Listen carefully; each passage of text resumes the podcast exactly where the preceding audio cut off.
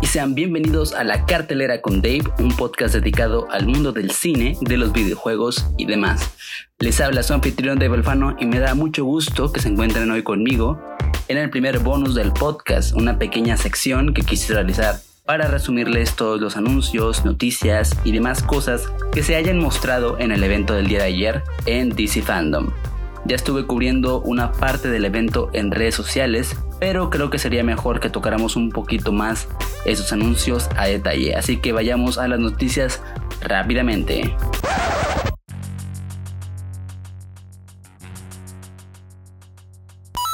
Empezamos rápidamente con el panel de Wonder Woman 1984, acompañado de la directora Patty Jenkins, nuestra Mujer Maravilla Gal Gadot, junto a Chris Pine, Pedro Pascal y Kristen Wiig, que nos presentan el último tráiler de la película donde vemos nuevas escenas cargadas de muchísima acción, emoción y una probadita a fondo de la trama de la misma película.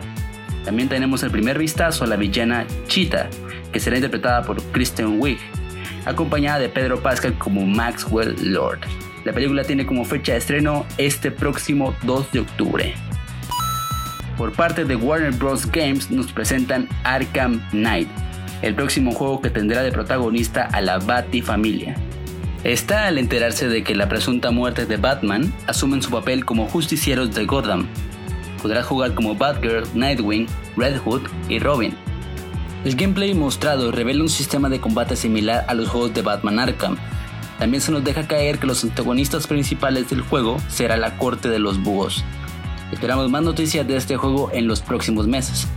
El juego estaría llegando a consolas el próximo año. James Gunn, director de la próxima película del Escuadrón Suicida, nos presenta al mega elenco que tendrá dicha cinta, acompañado de nuevos actores y rostros conocidos. Tenemos el regreso de Margot Robbie como Harley Quinn, Viola Davis como Amanda Waller, Joel Kinnaman como Rick Flag y Jay Courtney como Capitán Boomerang. También tenemos la inclusión de Idris Elba, John Cena, Shen Gong, Nathan Fillion, entre otros. La cinta promete estar cargada de acción y comedia, la cual es la especialidad del director James Gunn. Igualmente promete redimir al grupo después del desastre de la anterior entrega. La cinta está próxima a entregarse el 2021.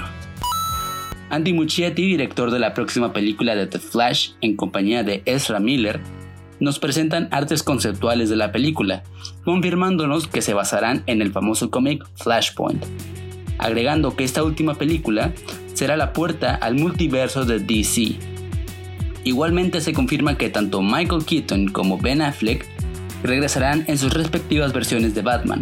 La película está programada para estrenarse hasta el 2022 director Zack Snyder nos revela el primer tráiler de su versión de la Liga de la Justicia, con escenas nunca antes vistas y con el anuncio de que la película durará 4 horas y pues esta será dividida episódicamente por 4 partes de una hora de duración cada una. La cinta está prevista a estrenarse el próximo año en la plataforma HBO Max. Snyder agrega que aún están preparando un plan de distribución internacional.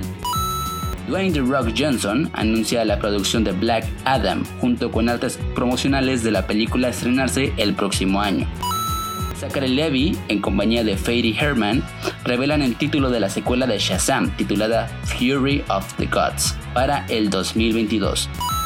Y James Wan junto a Patrick Wilson confirman el regreso de Ocean Master para la secuela de Aquaman en el 2022.